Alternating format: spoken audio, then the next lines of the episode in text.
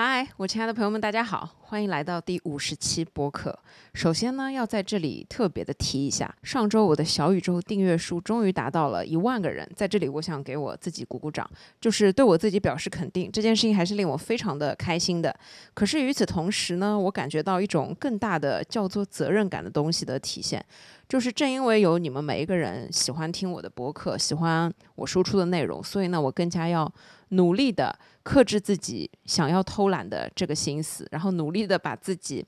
变成一个勤劳的，然后要跟你们分享一些更多更有意义的，对你们大家都有多多少少有那样一点用处和帮助的内容，而不是仅仅的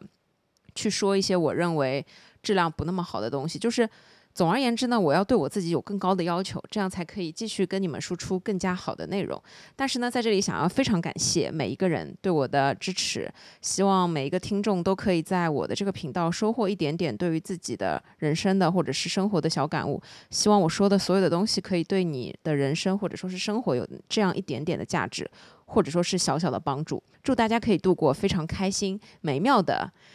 自己的一生吧。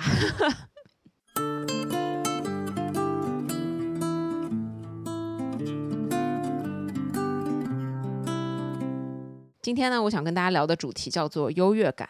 我总结，它是一种容易被别人嫌弃或者是被别人讨厌，但是呢，可以令自己感受到自信，或者说是一种自我精神的胜利。这个主题其实在我的脑子里面已经思考了很久的时间了。我一直很想要说关于优越感的一些东西，但我一直不知道怎么去表达完整的表达它，或者说是饱满的表达整一个。我想要说的东西，因此呢，我在今天终于理出了一个比较清晰的，我觉得可以用来跟大家分享的一个脉络。但在这里，首先要跟大家提一下的是，我最近在读一本书，我觉得这本书对我的帮助还是蛮大的。这本书的名字叫做《情绪有我》，它呢是法国的蒂博莫里斯写的，由刘慧翻译的，来自于北京科学技术出版社。这本书呢，我自己觉得。还是写的蛮好的。首先是它是一种，它是一本关于情绪的书。在这本书里面，你可以很清晰的去看到什么是情绪，影响情绪的因素。如何改善情绪？怎么通过管理情绪去实现自我成长？同样呢，这本书里面还有一些实践练习，可以帮助大家去更好的认清和改善自己的情绪。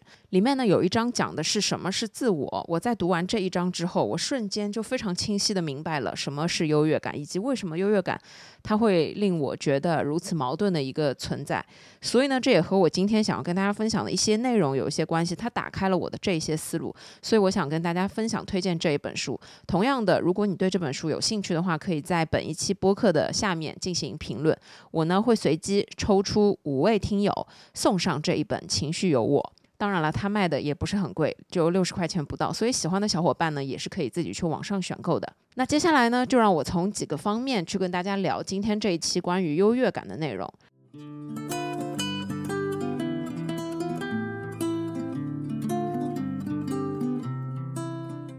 首先呢，我们来聊一下什么是优越感。首先，我觉得要肯定的是，我觉得每个人多多少少、大大小小，他都是会有一定的优越感的。因为这个优越感呢，它存在在各种各样的领域，它的来源可以是我们的知识，可以是我们的技能，可以是我们获得的成就。可以是我们的外貌，可以是我们的身材，可以是我们的社会地位、家庭地位，甚至呢，它还可以是我们的工作种类，可以是我们生活中的兴趣爱好，可以是我们在选择所有东西的自己的一种偏好。那我也查了一下，优越感它指的是一种个人对自己与他人相比具有更高水平、更出色或者更特殊的信念和感觉，它是一种自我评价的心理状态，它可以使我们。自己在某一方面认为比别人更好，比别人更有能力，或者比别人更有价值。换一句话说，我觉得只要是存在某一个特定比较的层面，我们都会多多少少的占优势的那一方，都会多多少少的有一些这样的优越感。就拿我自己来说，我也有一定的优越感。我的优越感会体现在哪里？当我发了一个做饭的视频到网上。然后这个视频被很多人的人喜欢，它有很多的点赞、收藏和评论，我就会很开心。我觉得这是我自己达到的一种，因为分享这件事情达到的一种成就，我就会有一定的优越感。就是数据是很能说明很多问题的，所以当我看到自己发的东西数据好的时候，我就会有这样一种优越感。同样，大家都是做自媒体的，或者是怎么样，我会觉得说我这一篇数据特别好，我就会有一定的相对的优越感。除此之外呢，再举一个非常普通的例子，我在健身房里面锻炼，当我自己可以去做很多的无氧训练，给自己设定今天的运动计划。给自己设定各样各种各样的组数和重量的时候，我就会觉得我可以有这样一定的专业基础知识，而且是适用于我自己的，我不需要再去花钱请一个教练来带我训练。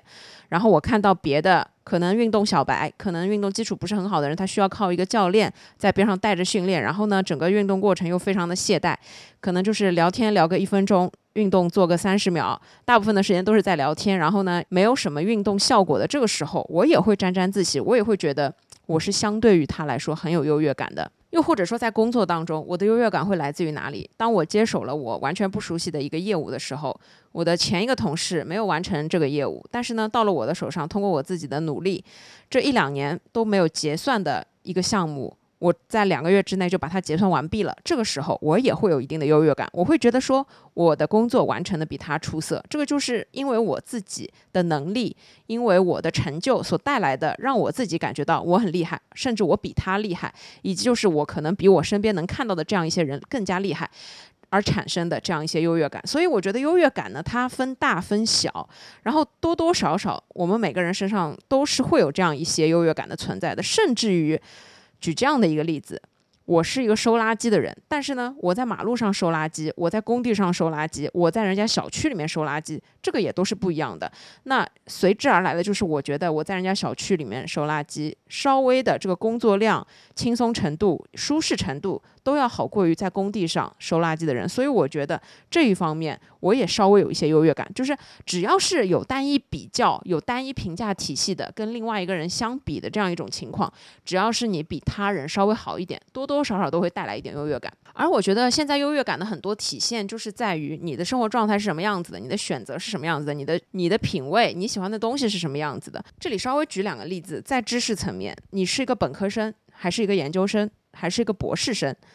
博士生一定会有更强烈的优越感。在外貌层面，你天生就长了一张非常好看的脸，和你后天通过很多的外科整形手术去做出来一张非常好看的脸，那么天生就长得好看的人一定会有更强烈的优越感。那同样是两个人都是花钱做脸，但是他花了很多的钱，但是做的效果不好。一个是同样也是花了很多的钱，但他做的效果就很好，那效果很好的这个人也会觉得自己跟这个人相比是有很大的优越感的。我拿身材来举一个例子，有一个广告要招广告演员，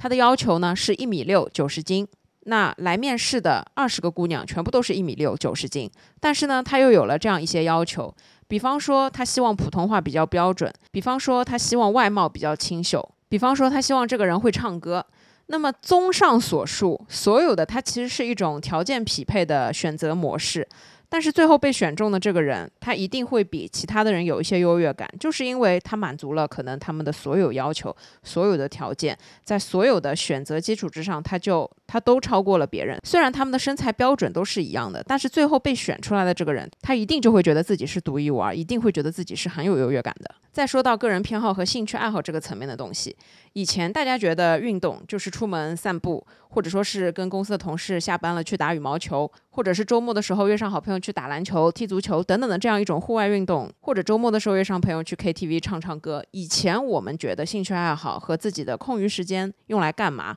就是这样的一些事情。但是当这些事情太过于普遍了之后，他没有办法体现出优越感这个东西，也没有办法体现出我比你更好这样一件事。随之而来的就是大家已经不屑于发。打羽毛球、打篮球了，大家会开始发自己上瑜伽课、发健身的团课。甚至你发一节上健身团课，我觉得不如我在铁馆上了一节 CrossFit，又或者说是你练瑜伽，但是比不上我上了一节普拉提。你上普拉提，但是呢，比不上我一个人可以在瑜伽垫上面练倒立。又有很多人为了体现出自己跟别人不一样，别人玩篮球、足球，我一定要玩飞盘；别人玩飞盘，我一定要玩橄榄球。那橄榄球又分成美式橄榄球、腰旗橄榄球等等各种各样的。甚至呢，就是你在当地玩这些东西。我放假一定要去长白山滑雪，或者说我一定要去东北滑雪。然后呢，又会有各种各样的，我在新疆滑雪就比你在长白山滑雪更有优越感。那同样还有双板、单板，各种各样的很多很多，这里面很多很多的分支。我觉得大部分的时候，你的个人偏好，其实在某种程度上面，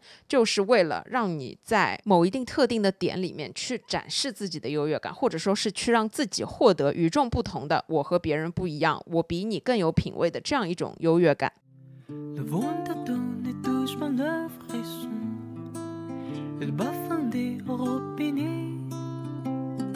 那除了兴趣爱好，这里还会有另外一个层面的东西可以体现出我们的优越感，那就是物质层面的东西。物质层面的东西，我自己总结出来，它是体现优越感最简单的一个方式。世界上有这么多的奢侈品品牌，每一个品牌的调性是不一样的，每一个品牌的文化也是不一样的。但是呢，选择什么样的品牌、什么样的款式、什么样的价位，它背后呢，一一方面是你的品味，另外一方面就是你的经济基础，而加在一起就可以体现出你的优越感。你是喜欢一个浑身上下都是 logo 的包，还是喜欢一个一个 logo 都看不见，但是大家一看就知道它多少钱的一个包？物质这个东西真的很有意思。我觉得从物质层面去体现出优越感呢，它就是非常便捷的一种没有沟通成本的表达方式。我穿一件没有牌子的衣服，别人不知道我有多少钱，但是我穿一件名牌的衣服。大家肯定会有人觉得我很有钱，所以很多的时候，我们对于物质的选择以及对于品牌的选择，装在我们的身上，这种体现方式呢，它表达的一个内在逻辑就是，我想让别人看上去我是什么样子的，所以呢，我通过物质层面的东西我展示出来，我背什么样的包，多少钱的包，它隐含的逻辑就是我有多少钱。所以呢，这里我想要客观层面的去表达优越感，它是一种非常正常不过的东西，因为多多少少每个人都是会有这样一种感觉的，而而正是有了这样一种感觉，才可以让我们稍微获得一些自信。因为自信它不可能是天生的，它一定是在一些特定的事件里面，我们会感觉到自己拥有这样一些能力，我们才会逐渐的建立起来自信。那优越感，我觉得就是让我们建立起自信比较简单的一种方式。在我们比别人好、比别人厉害、比别人优秀的这个时刻，我们是比较容易收获自信的。当然，除此之外。优越感，它还有可能来自于我们每个人出生长大的地方。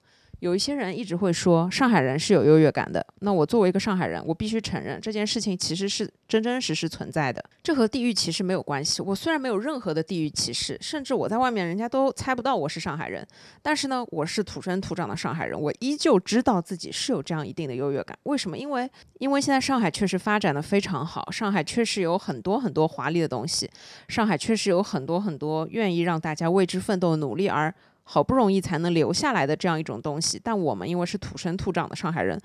我们不需要交房租，就可以轻轻松松的生活在这座城市里面。这确实是老天给的，是我们的爸妈给的。但父母本来就不是我们可以选择的。以前我一直会思考一个问题，就是我为什么是我？就是说我会把我带入，如果我的爸爸不是我的爸爸，如果我妈当时在谈恋爱的时候没有选择我爸，那我就不是我了。我的基因序列，我的 DNA 序列完全就会不一样。那。世界上就不存在我，我很有可能就会出生在山里，很有可能会出生在某一个小小的城市。但因为这件事情不是我们可以主动去选择的，因此我只能承认这种优越感它确实是天生存在的。这就是老天给饭吃，这就是我爸妈给我的基因，给我的生活，让我出生在上海这个地方。但是我也很理性的想过，这种优越感其实并不能给我带来什么东西。我还是要靠我自己的双手去努力，我还是要靠我自己去奋斗，我还是要靠我自己的所作所为去获得我自己想要的生活。爸妈给的只是一种身份，但是真正的人生还是需要靠我们自己去奋斗的。所以，关于什么是优越感，我想说的就是，我们每个人大大小小、多多少少都会有一定的优越感。首先，我们得承认这是一种客观的东西，这是一种客观存在的事实。但是，我觉得优越感值得被讨论的一点，就是因为它的一种矛盾的特性。优越感呢，它可以给我们自身带来一定的自信，可以给我们带来一定的感觉自己比别人厉害很多，让自己觉得自己是世界上很好的一种人类的这样一种存在。但是同时，如果你有一种过度的优越感，在社交当中，在别人跟你聊天的时候当中，令别人就会产生这样一种比较负面的感觉，就是当你过度评价自我，甚至达到了自大、自负，或者说是傲慢，以及。看不起别人、轻蔑、贬低他人的时候，对别人来说，你的这个优越感真的非常的讨人厌。我不知道大家的生活当中有没有遇到过那一些特别有优越感的人，而这一种优越感，是因为我觉得他是超过了正常的范围，他是有一种极端的这样一种情况，才会让人觉得特别不舒服。我身边呢也遇到过一些比较有感觉自己很有优越感的人，就是你跟他们聊所有的东西。他无时无刻的都是在拿自己跟别人比较，甚至就是主动的拿别人跟自己来比较，然后去讲一些自己高于别人的地方，去讲一些别人不如自己的地方，就是整一个你在跟他交谈的过程当中，他都是在抬高自己，不一定是踩别人，但是呢，他永远都在抬高自己，然后这个抬高自己的行为就是通过种种的比较而产生的，正是这样一种过度的优越感才会让人很不舒服。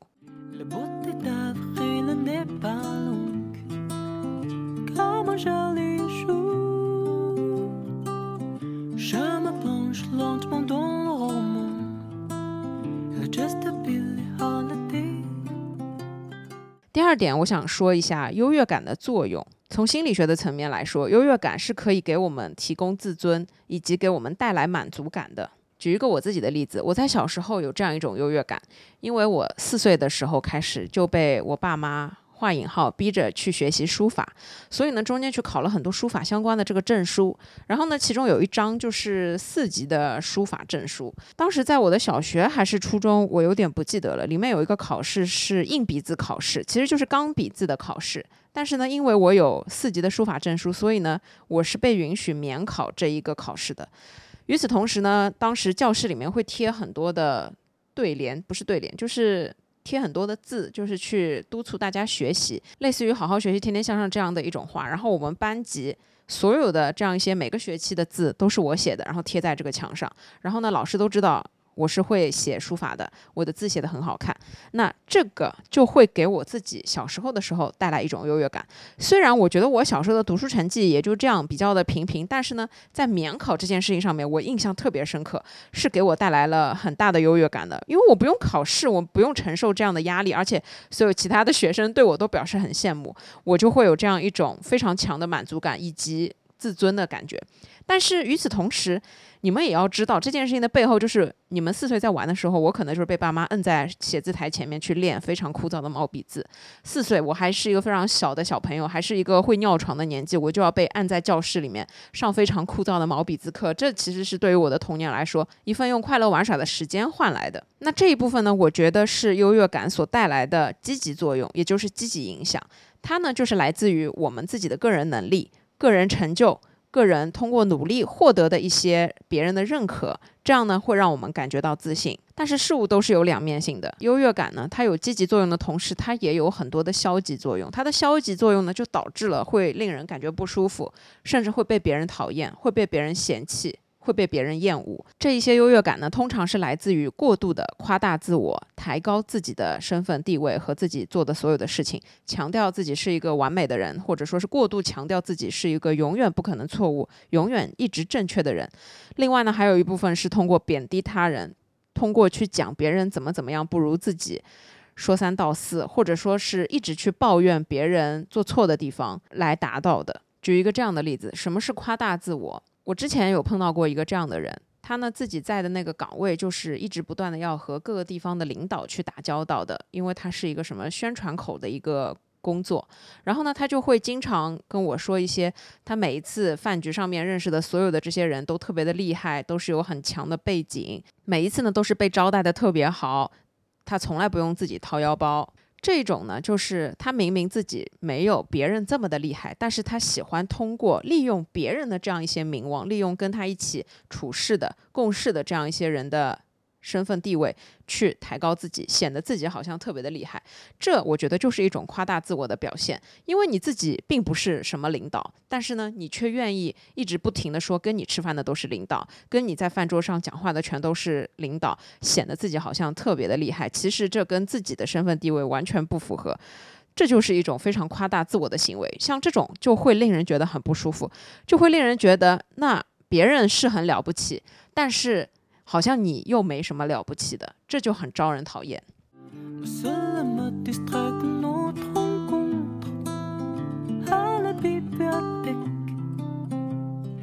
还有一种人呢，是经常喜欢在别人背后说三道四。其实这里的底层逻辑就是喜欢通过在别人背后讨论这些人，去说三道四，来获得一定的优越感。我要提到这本《情绪有我》的书，在这本书里面，他是这样讲的。自我是需要获得优越感的，那传播流言蜚语是自我为了获得优越感而使用的一种策略。人们喜欢说三道四，因为这能让他们在某些方面感到与众不同或优于他人。这就是为什么有些人喜欢贬低别人，人或在背后谈论他人的是非，因为这可以让他们获得优越感。我觉得这件事情真的在我们的生活当中可以说是常常发生，经常会听到有人聚在一起吃饭的时候就在聊谁谁谁找了一个什么样的老公，但是呢，那个老公不怎么。怎么样？家务从来不做，赚的也不如他多，长得也不行，怎么怎么样？同时呢，他就体现出来的就是可能自己的老公又帮助到家里，长得又好，赚的又多，能力又强，怎么怎么样？又或者说是这样的一种场景，说到一个陌生的人的时候，第一反应是这个人结婚了吗？这个人赚多少钱？这个人长得什么样子？如果他长得是好看的，但与此同时就会有人说啊，他这张脸是做的，他虽然花了很多钱做，但是呢，依旧看不出来他花了很多钱做，怎么怎么样？等等等等的很多情况，就是，呃，在我所处的这个工作的环境里面，会遇到各种各样的人，其中呢，有一些人就是。我们因为是跟人打交道，所以当我们在跟一个陌生人打交道的时候，经常会先要去了解一下他的背景。就比方说，他现在在这个公司做这个位子特别的高，让我会想要去了解他之前在什么位置做的怎么样。如果呢，他可能一开始只是一家很小公司里面很不起眼的一个什么小职员，而现在坐上了这个位子，我感觉我知道了他以前是个小职员，好像我就会在内心。看不起他，会觉得他又不是怎么怎么样的出色，他也是一自己一点一点往上爬，爬到了这个位置，或者说是中间通过运气、通过贵人的帮助才能得到今天的地位等等的，就是大家都喜欢去从一些其他的方面去了解一个人，去说他，去谈论他，不能说完全是贬低吧，但是就是通过这样的一种说三道四来体现出好像他也没有多厉害，以此来达到。所以我觉得我还是有优越感的，因为他不怎么厉害。再举一个例子，什么叫做通过贬低他人来获得优越感？我之前遇到过这样一个女生，她就是自己特别喜欢买名牌，然后呢，她也特别喜欢跟我说别人她的同事什么的买名牌，但是呢，她每次在说别人的时候，她总会加一句这些东西是真是假都不知道，又或者说这些东西她又不是自己买的，都是别人送她的，怎么怎么样。就是这样一种，明明他是可能是嫉妒心在作祟，但是他说起来呢，就是去贬低这些人，感觉这些人就算有的包比他多也好，怎么样也好，但是呢，他通过贬低他们，质疑这个包是假的，质疑这个包可能是人家送的，不是自己花钱买的，感觉就可以抬高自己，感觉就可以。牢牢的去获得一种优越感，贬低他人获得优越感的例子太多太多了，根本就举不完。就是在说三道四的时候，一般来说啊，通常情况之下，你都不可能去说这个人好的地方，你说的肯定就是这个人不如你的地方。这也就是为什么大家喜欢在别人背后谈论别人的一些坏事，谈论别人的一些缺点，因为他们只有去谈论这一些不如自己的地方，才能去获得自己的优越感。所以，正是这样一种消极的优越感，会令人非常的讨厌，因为。如果你跟一个人相处，他永远在说别人不如他的一些地方，他永远在跟你展示他的优势，他永远在不停的放大自己的有利的地方、自己厉害的地方、自己优秀的地方，而百分之一百的谈话内容全都是基于这样一些东西的话，你会觉得这个人真的很讨人厌，你会觉得说这样一种谈话内容非常的空洞。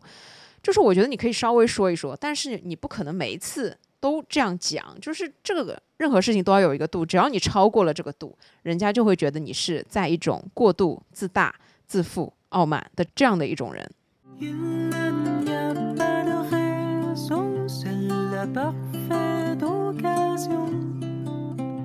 接下来呢，我想说如何去建立一种比较积极的优越感。首先，我觉得第一点要做到的是能够做到倾听别人，能够做到接受批评，也就是能够。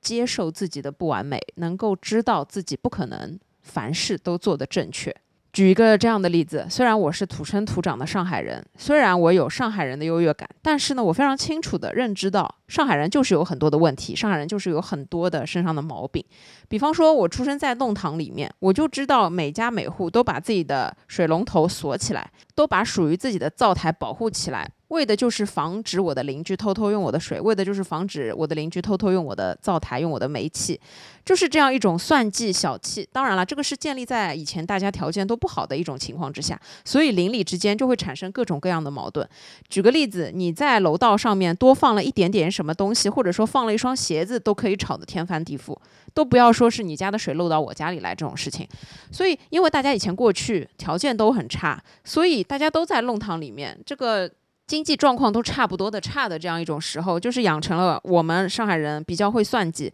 比较小气、比较精明的这样一种特点。当然啦，还有就是我一直说的，上海人真的很爱假客气，什么有空了来我家里坐坐，什么下次有空一起吃饭，什么你喜欢的这个东西我以后带一点给你，就是很多很多的这样一种客套话。这个就是上海人的一种虚伪。我自己是非常讨厌虚伪的人，所以我自己觉得我是一个比较实诚的人。我跟我所有朋友就。不太会讲这种虚头巴脑的这种东西，但是我确实身边有很多的上海朋友，他们就是这个样子。甚至我也看到我爸妈周围有很多的这样一类的亲戚啊朋友啊，有很多这样的一种人。这大家就是说过算做过了。所以尽管我有上海人的优越感，但我非常清楚我们的问题在哪里，我非常清楚上海人的缺点是什么样子。因此呢，我可以做到接受别人的批评，我可以倾听。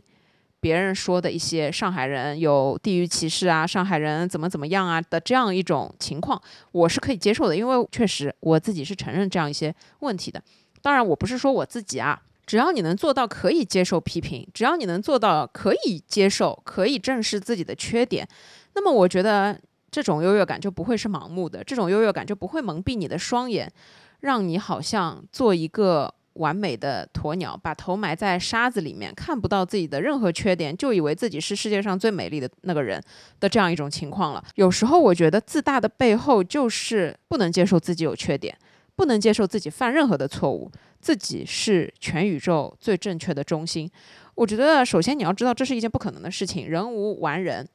人都没有完美的人，为什么？你做的所有决定，你做的所有事情，一定会永远正确呢？就是这么极端的一种正确，根本就是不存在的。所以自大的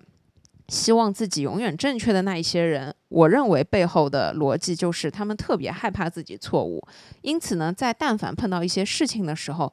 他们就会想方设法的把这个错误转移到别人身上，想方设法的把这个错误。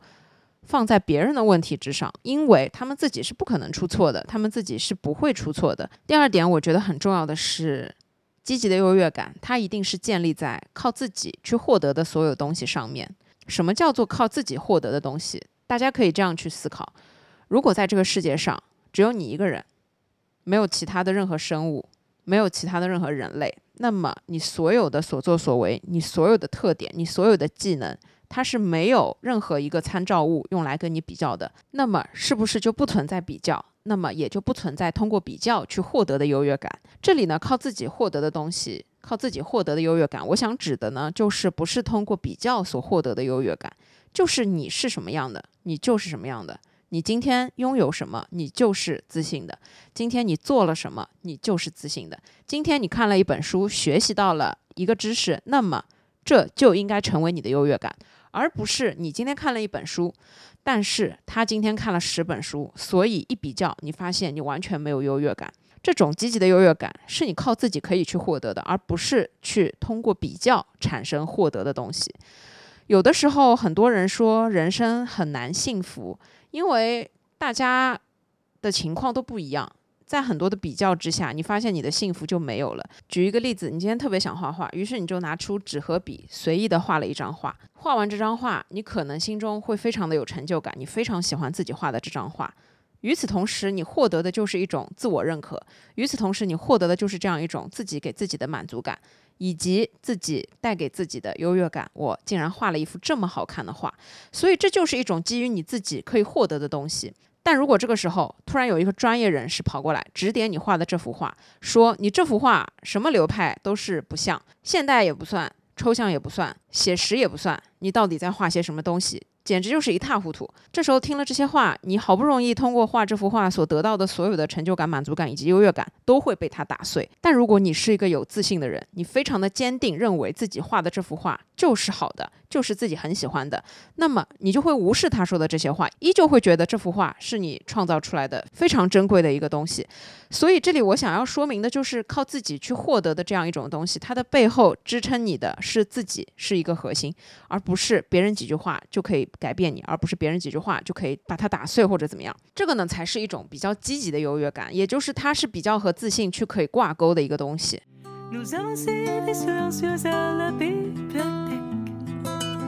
第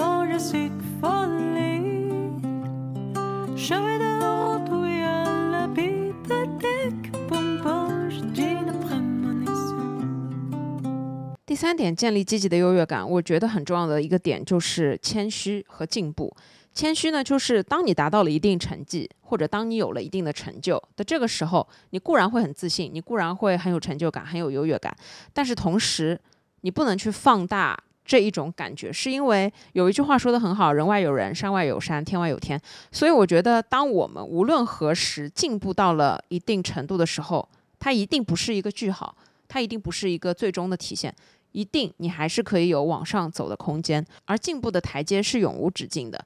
但是为了保证自己不断的进步，你一定要有一个品德，那就是谦虚。我们都知道，谦虚这个东西和自大傲慢相比，它真的是截然相反，甚至是会让很多的人喜欢，让很多的人崇拜。所以我觉得，在我们每个人一生获得的所有成就的时候，一定要清楚，这只是自己达到的一个暂时的里程碑。如果努力向上，一定可以走得更远，做得比现在更好。所以这一定不是一个终点，不要因为到了这里就觉得自己已经非常宇宙无敌的厉害了，因为这样你就不可能再进步了。如果你沉浸在自己非常自大的这个世界里面，你会认为现在的自己已经是宇宙第一了。那与此同时，你就会停滞不前。当你停滞不前的时候，所有人的努力就会超过你，所有人的他都会赶超你。只有当你自己觉得满足了、足够了，不想要再往前的时候，你就真的是已经在退步了。所以这里是我觉得进步和谦虚它是密不可分的。当然了，这种进步的动力，我觉得还跟胜负欲以及跟每一个人的欲望是有一定关系的。但我这里只想要强调的是，在优越感这件事情上面，你需要有一定的谦虚，才可以保证你的优越感是处在一个积极的方面。是处在一个不是被别人讨厌的一个情况之下，因为我相信优越感它就是一种自我良好的感觉，但是太过于良好，或者说当你表达的方式有问题，当你过度的表达自己的优异的优越的感觉、良好的感觉的时候，才会引起大家的讨厌，才会引起。别人不舒服的感觉，长久呢，它就会变成一种消极的优越感。所以，在这个层面，我觉得建立、保持积极的优越感，就是时时刻刻去谦虚的认清自己，去看看自己还有什么方向可以努力，去看看自己还有什么地方可以进步，去看看自己未来还可以有哪一些的成就，或者说还有哪一些的目标可以去迈进。这也是成为更好的人的一个非常重要的途径和方法。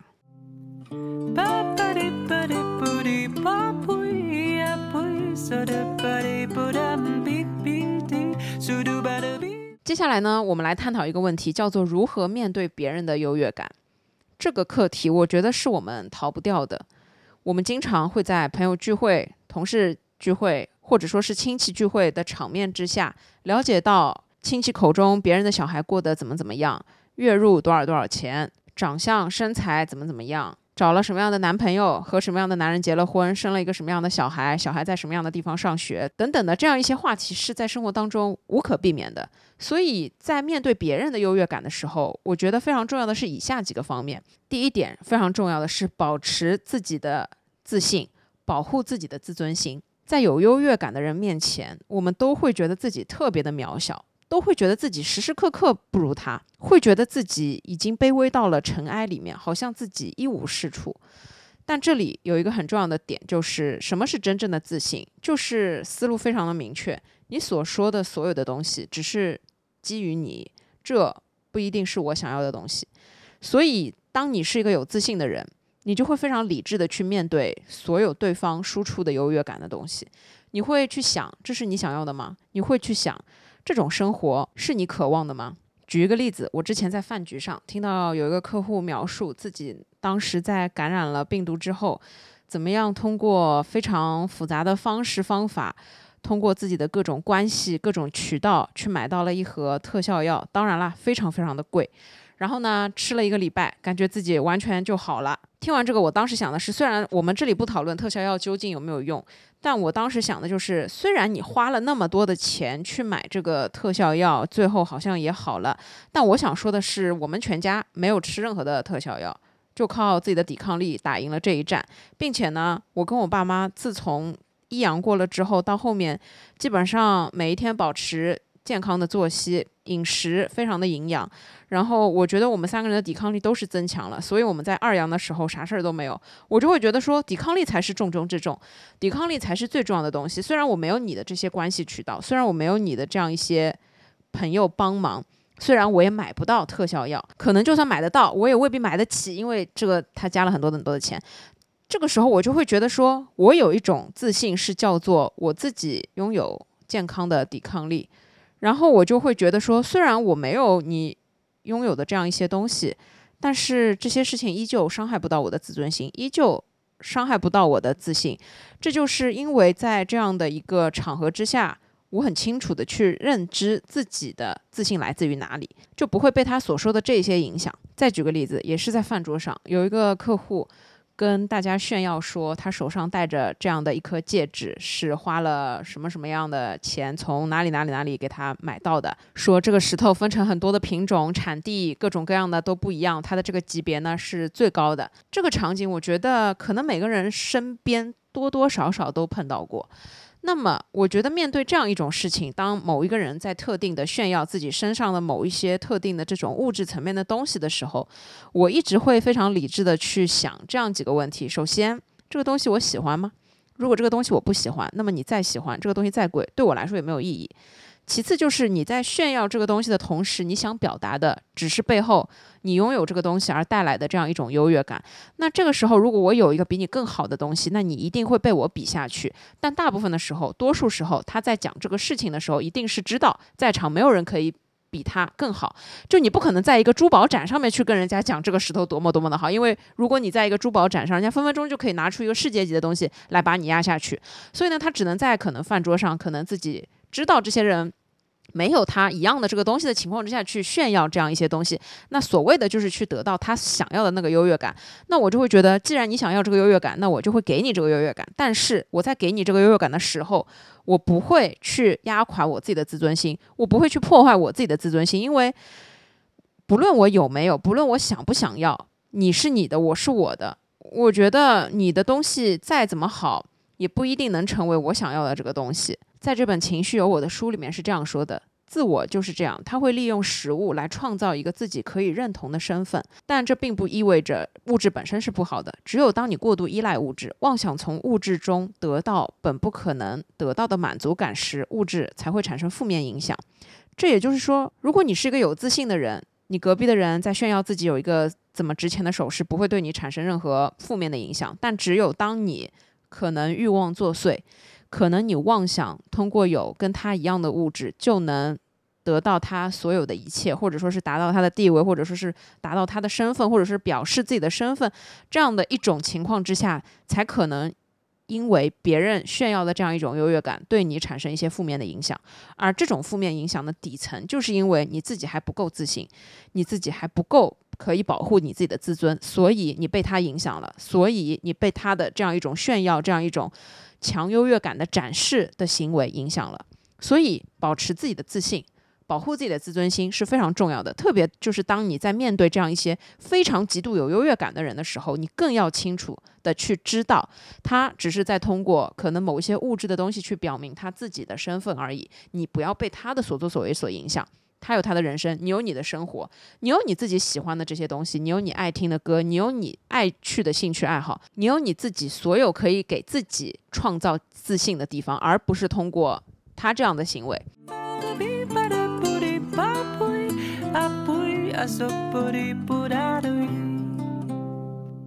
第二点呢是保持坚定自己的道德，坚持自己的三观。就比方说，我之前。在饭局上听过一件这样的事情，就是有一个人在说他自己当时选择对象，因为其中的一个他很喜欢，但是没有钱；另外一个他不怎么喜欢，但是他非常有钱，所以呢，他就选择了非常有钱的这一个。类似的这种事情，我相信大家在生活当中也遇到过吧。但是当我们在面对这样一些事情的时候，我觉得很重要的就是不要去影响自己的道德和自己的三观。选择有钱的还是选择喜欢的，这是每个人自己的事情。如果你想好了，你一定要因为爱情才结婚，那么你一定要去选择一个自己喜欢的人，或者这样说，在条件合适的范围内去找一个自己最喜欢的，而不是极端主义，只找一个有钱的。因为他可以给你物质的，就把自己的终身托付给了他。所以有很多的时候，从别人嘴巴里面听到的他们的一些选择，他们的一些做法，并不一定完全适用于我们。在面对他们所说的这样一种强烈的优越感的这样一种时候，因为很有可能他所说的，他因为选择了一个非常有钱的男人，所以他现在过着衣食无忧的生活，什么家务都不用做。家里请了好几个阿姨，小孩也不用操心，家务也不用操心，他只要天天自己跑跑美容院，做做自己喜欢做的事情就可以了。就是像这样一种生活状态，他只是你听起来是这个样子。如果你是他，你未必快乐。因为我觉得真正的快乐，它不会是从炫耀中去获得的。真正的快乐一定是他已经很快乐了，不需要再从炫耀这件事情的上面去获得更多的快乐。所以你体会不到他的痛苦的，你体会不到这样一件看似完美生活当中，其实它隐藏的很多的不完美。因此呢，在面对别人的这样一些优越感的时候，一定要坚持自己的想法，坚持自己内心的价值观。不能被他带跑偏。任何时候，我觉得做什么选择都是自己选择，都要为自己的选择负责。但是你不能被别人所影响，你就应该要坚持自己想要选择的选择。第三点就是在面对这样一些人的时候啊，我会告诉自己要抱着学习的态度。为什么抱着学习的态度？这个学习并不是为了别人，而是为了自己。这个学习是为了让自己更了解自己。我从你所说的所有的事情当中，让我开个灯。我从你所说的所有的事情当中去找的是我要不要，去找的是我喜不喜欢，去找的是我需不需要。就是你永远是在看别人的生活状态，看别人讲述的这样一些好啊、美好啊这种对吧、高级啊等等的中间去找自己想不想要。了解自己的过程，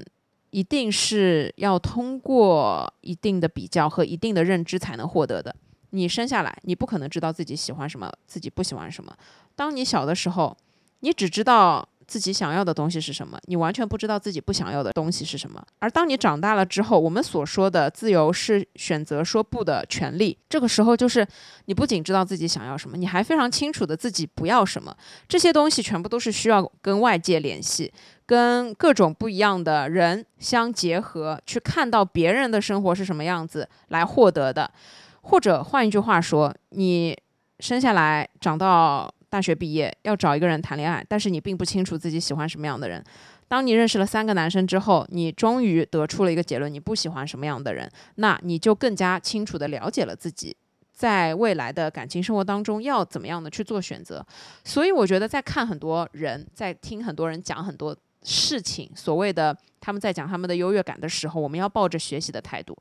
一种呢是去认知到。人的多样性，还有一种呢，就是一定要从他们的身上、他们的经验去询问自己，去了解自己。如果这是你想要的生活，那么就努力；如果这根本就不是你想要的，或者说这是你很不想要的，那么我们以后就可以尽量的去避免。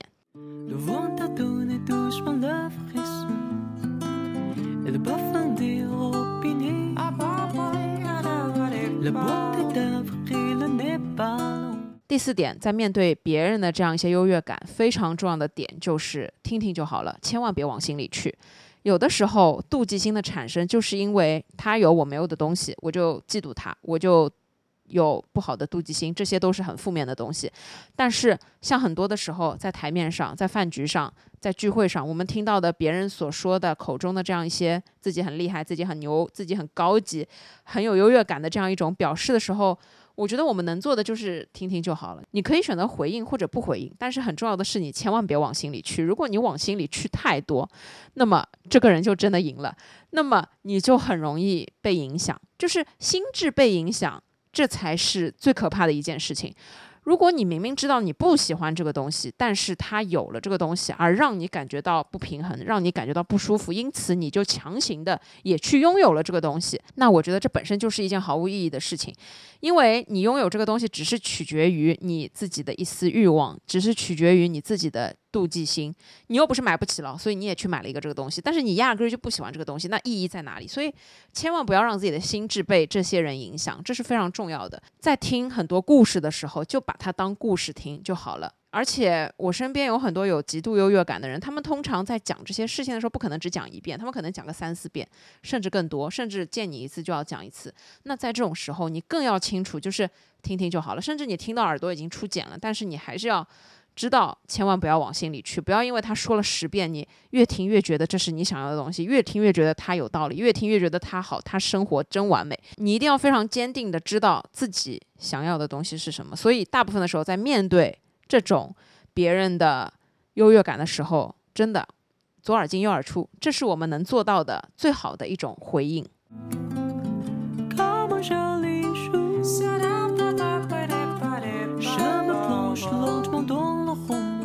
下一点呢，我想说，如果一个人的人生他只剩下优越感，那么他的人生一定是空虚的，因为在书上，优越感它指的是一种虚假的疏离感。我怎么去理解“虚假的疏离感”这几个字？首先，虚假是一种没有意义的东西。疏离感，我觉得就是跟别人之间的差距，就是你高于别人的这个部分。为什么你高于别人的部分是没有意义的？是因为这就是一种完全建立在比较之上才能产生的优越感。这一定是要有一个客观的参照物去跟你比较才会有的。如果没有这个参照物，就像我刚刚说的，如果地球上只剩下你一个人。你一定体会不到优越感，你没有任何人可以去比，你也没有任何人可以去炫耀，没有这样的一个对象。所以我觉得单纯的比别人好，它完全不能跟一个人的幸福感直接挂钩。在这本书上告诉我们的是，在影响幸福感的因素中，遗传占了百分之五十，一个人的内在占了百分之四十，而外在只占了百分之十。这个外在指的是你的身材，你有多少钱，你是单身还是结婚了？而我觉得跟别人比较所产生的优越感，就是外在的这个情况，他在幸福感里面只占到百分之十。因此，我觉得一个人就算再怎么炫耀他快乐，但也是因为他从炫耀这件事情上才能得到的快乐和满足，这跟他是否幸福没有办法成正比，是因为占比实在是太小了。有很多的时候，我们觉得一个人自大的背后是自卑。我觉得这里的底层逻辑就是，自大的人不能接受自己不好，或者说他只能够接受自己越来越好。我一定要很好，于是在外面看起来就是我很好，我非常好，我永远正确，我绝对不会错。但是。它的核心，它的理念其实就是我不能接受我不好，而我不好才是核心。所以为什么它的核心是一定是自卑的？与此相反，什么是健康的自信？我觉得健康的自信就是自我价值的一种核心，就是自我认同。我佛系的认同我自己，我可以赞美我自己，但与此同时，我也能接纳、认可自己的不完美，我也能接受自己的不完美，我也能接受我不好的时候。我可以有好的时候，但是我并不排斥，或者说我并不反对我有这样一些不好的时候。这个状态，健康的、自信的、可以自洽的、能够接纳自己的状态，它一定是百分之五十的缺点加上百分之五十的优点。与此同时，也就是说，我可以做得很好，我也可以允许自己犯错。我可以接受我有别人没有的优点，我也可以接受我有别人有但是我没有的这样一些缺点。所以，为什么我觉得只有优越感的人生，它一定是空虚的？也就是说。你只有好的那一方面，你只接受自己有完美的一方面，就仿佛你是一个被制造好的洋娃娃，你就是一个非常空洞的人，甚至你是一个假人。因为一个真真实实的可以接受自己、接纳自己的真正自信、发自内心自信的人，他看起来可能就是一个非常普通的人。他不会告诉你他有多么的厉害，他不会每一天、每一时、每一刻都在跟你炫耀他做的多么多么的好，他有多么多么的东西，他有多么多么贵的包，他有多么多么多的钱，他有怎么怎么样的老公，他有如何如何优秀的女儿，等等等等的自信的普通人，他的核心就是个普通人。但这里我要肯定的是，这种优越感，无论是消极还是积极，它都是一种自我精神的胜利。是因为我觉得，在他自己的这个层面，他已经赢过了自己；在他自己的层面，他觉得他就是冠军，他就是王者的这样的一种存在。当然啦，积极和消极的优越感，它都是一种优越感。因此，我把它总结为。自我的精神胜利。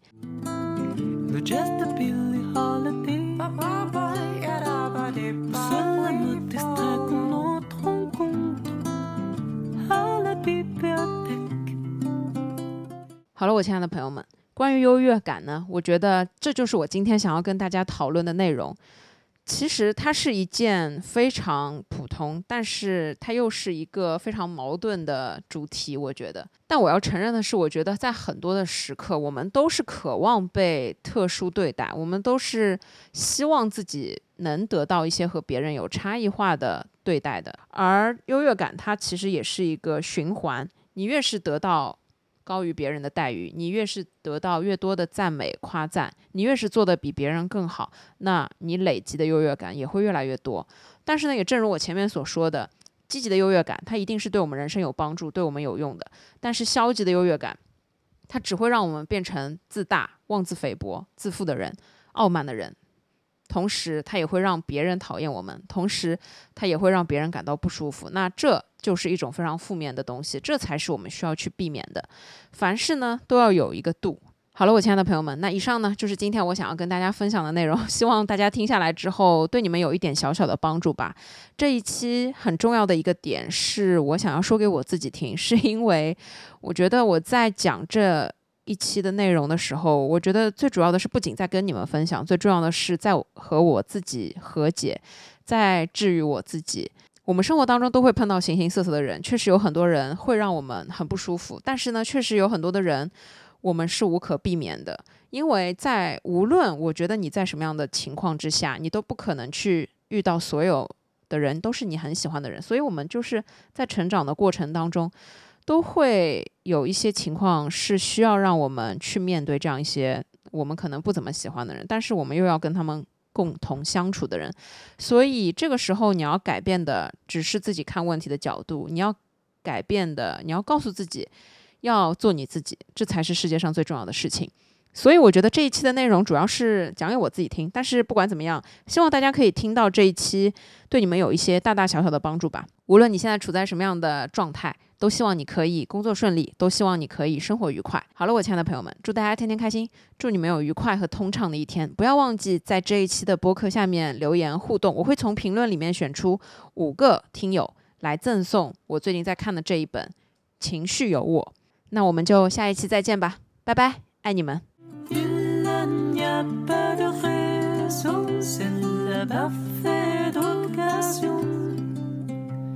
Nous avons cédé sur sur la bibliothèque. L'ange s'est volé.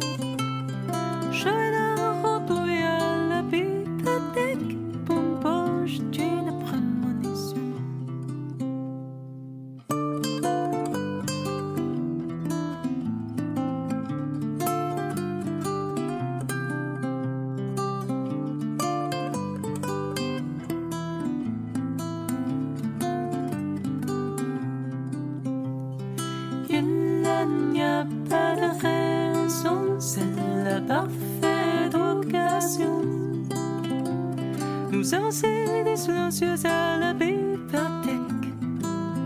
Lorentz symfoni.